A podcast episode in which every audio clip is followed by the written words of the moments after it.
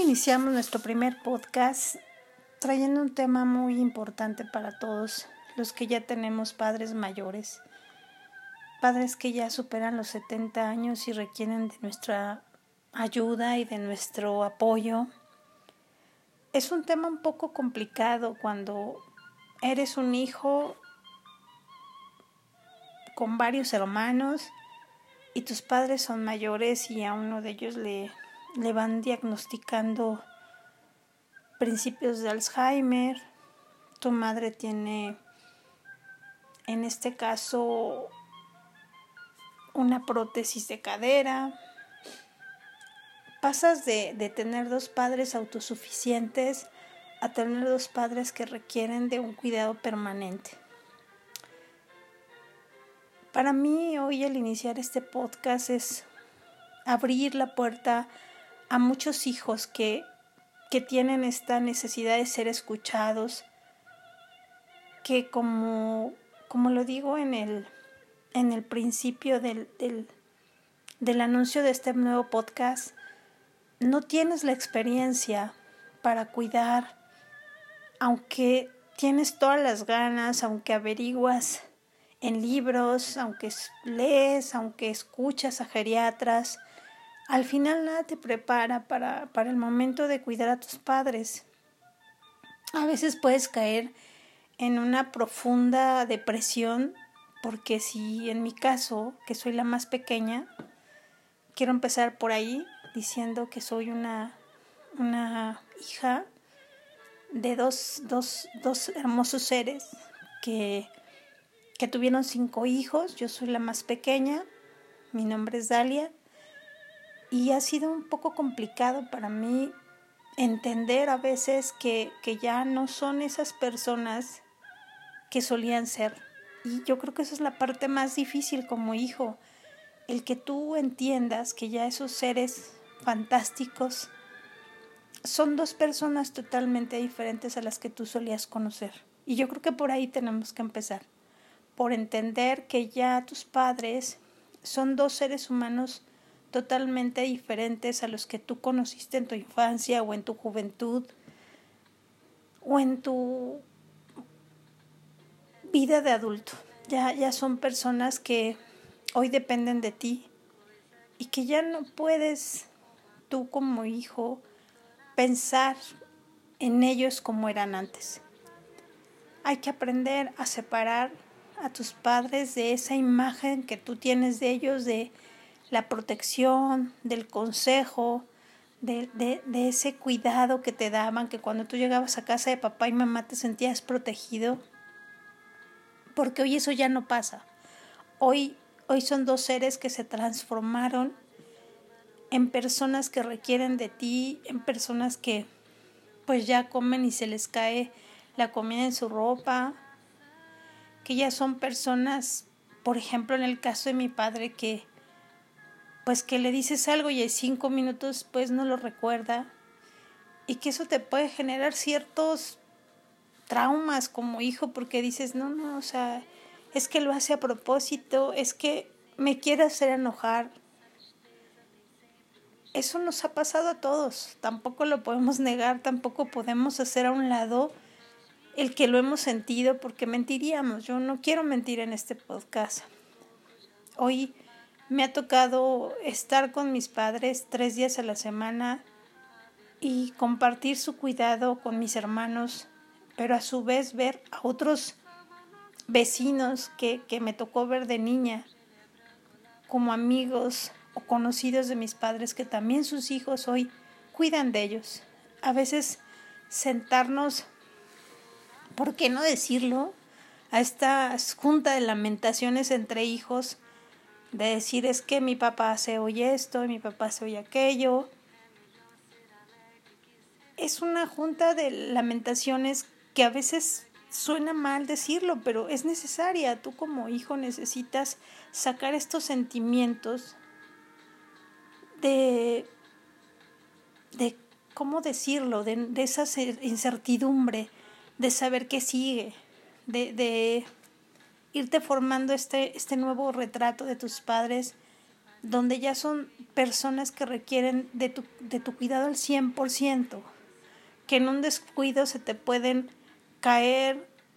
que en un descuido se pueden lastimar y tú tienes que tener todo, todo el ánimo para poder confrontar esta nueva realidad. El, el hacer un podcast para estos hijos primerizos, como los llamo yo, en el cuidado de los padres, no tiene otra razón de ser más que empezar junto con otros hijos a generar una comunidad donde puedas tener el apoyo de qué haces a veces en ciertas situaciones. Porque muchas veces como cuando eres papá, yo no lo soy, pero tengo hermanos que sí lo fueron y que a veces consultas con otros papás para saber cómo le hicieron para que su hijo caminara primero, para que su hijo comiera la verdura que no quería comer, para que su hijo aprendiera a escribir más mejor y más rápido, no sé, todo este tipo de tips que te compartes con, con los hijos, compartírtelo ahora como, como hijo cuidador, como hijo que, que comparte la vida de sus padres en una nueva etapa, en una etapa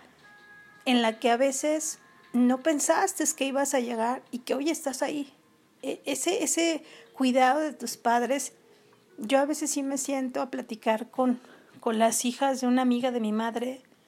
que me dicen es que mi mamá se rasca mucho la nariz y, se hizo un, agujero en, en, la nariz. Y yo empiezo a ver que mi mamá también, pues, ya no es consciente y comienza a rasguñarse igual. Y, y, y empiezo a tratar de detenerla y empiezo a tratar de buscar formas en las que no se lastime, porque me queda claro que no lo hace con, con maldad o con dolo, sino por una necesidad de, que su cuerpo ya no se controla. Entonces, estos aspectos que te empiezan a pasar en el cuidado de tus padres, pues sí cambian una, una pauta de, de tu vida, tuya y de tus hermanos. Aquí es donde entra un conflicto como hijo de saber qué hacer. Y, y creo que cuando tú escuchas a otros hablar del mismo tema, tal vez no las mismas cosas, pero sí el mismo tema que es cuidar a tus padres, te puede ayudar. Los consejos de cómo a veces acomodar el pañal de tu papá o tu mamá, e, esta necesidad de, de cuando empieza la incontinencia y no sabes qué hacer, o sea, son temas que, que al final puede, puede haber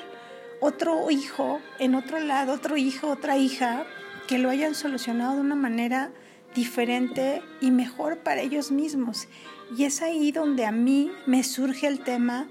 de decir, ¿por qué no generar una comunidad que te pueda asistir en, en ciertas cosas, ¿no?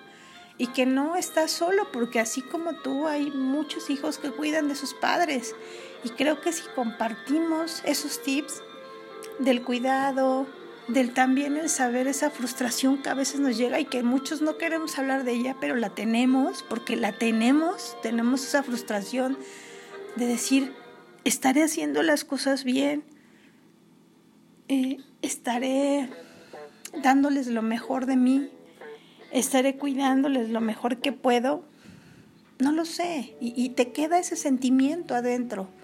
Y creo que cuando tú, tú generas esta charla con alguien más, no te sientes solo y a veces puedes, puedes llegar a sentir esa compañía, ese acompañamiento que, que necesitamos todos. Hoy en esta sociedad tenemos padres que necesitan de sus hijos, pero también hijos que necesitan apoyo de sus hermanos o de alguien más que te escuche, a veces cuando tú estás contando esas historias que no necesariamente son dolorosas, pero sí que te generan ciertos sentimientos encontrados de decir, ¿por qué está pasando esto con mis padres? ¿Por qué hoy esa mujer o ese hombre fuerte que yo conocí ya, ya no están? Y hay que decirlo como es, ya no están. Y creo que esa es la parte más importante, el saber que estas personas, así como nosotros fuimos creciendo y cambiando ellos también lo han hecho y lo tenemos que reconocer como hijos y lo tenemos que saber manejar como hijos. Y creo que todos tenemos bastantes cosas que compartir y me encantaría que me dejaran aquí sus comentarios de qué han hecho ustedes con sus padres, cómo les cuidan, qué libros leen, con quién se asesoran, porque al final todos, todos podemos generar una comunidad que nos permita darle una mejor calidad de vida a nuestros padres. El hacer esos años que les queden lo más felices que se puedan para ellos y para nosotros, sin generarnos este conflicto tan, tan grande que tenemos de saber si estamos haciendo bien las cosas, de no irnos a dormir con, con este sentimiento de culpa a veces, de decir, es que pude haber hecho más. Esa, esa parte yo creo que es la, la más difícil. A veces creo que puede, pueden existir personas que están del otro lado del micrófono que tienen mucho que compartir y que a veces no tienen con quién compartirlo. Y creo que esa, esta parte es una invitación para ellos también, porque muchas veces sus experiencias nos pueden servir a otros que a lo mejor no hemos pasado por ahí. Yo recuerdo cuando mi madre se rompió la cadera, yo decía, bueno, ¿y, y entonces cómo se le tiene que cuidar? ¿Cómo le tengo que acostar? Sí me explicó el doctor, sí leí, sí esto, pero pero ¿qué más? O sea, al final hay cosas que nadie te dice y que no vienen en los libros, ni vienen en, en, los manuales de nada. Y creo que si a otro ya pasó por ahí, te puede dar un tip y sabes que sirvió porque hoy, hoy mi madre tiene tres años de operada y las últimas placas que le sacaron fue, fue genial que el doctor nos dijera, la placa está en perfecto estado y su cadera también. Entonces quiere decir que todos lo hicimos bien, pero pero hay cosas que yo no encontré en los textos o que yo no encontré en Google o que no encontré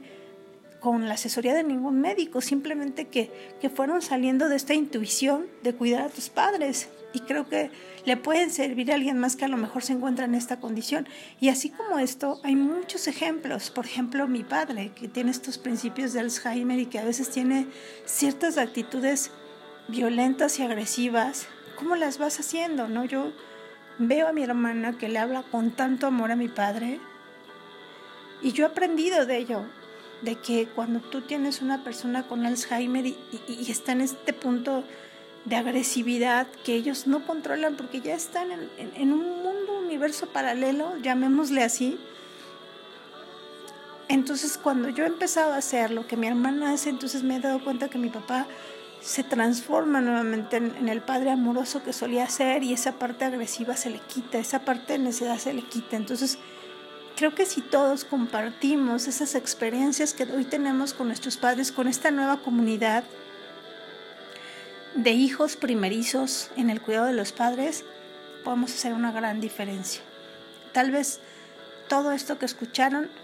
les haga sentido y ojalá, ojalá podamos hacer crecer esta comunidad y ojalá podamos ser unos mejores hijos y una mejor comunidad para cuidar de nuestros ancianos. Me encantaría que me dejaran sus comentarios, me encantaría que siguieran escuchando y que además propusieran qué temas les gustaría saber para poderlos incluir. Les agradezco mucho que me escucharan este primer capítulo y les deseo una excelente noche y nos escuchamos la siguiente semana. Buenas noches.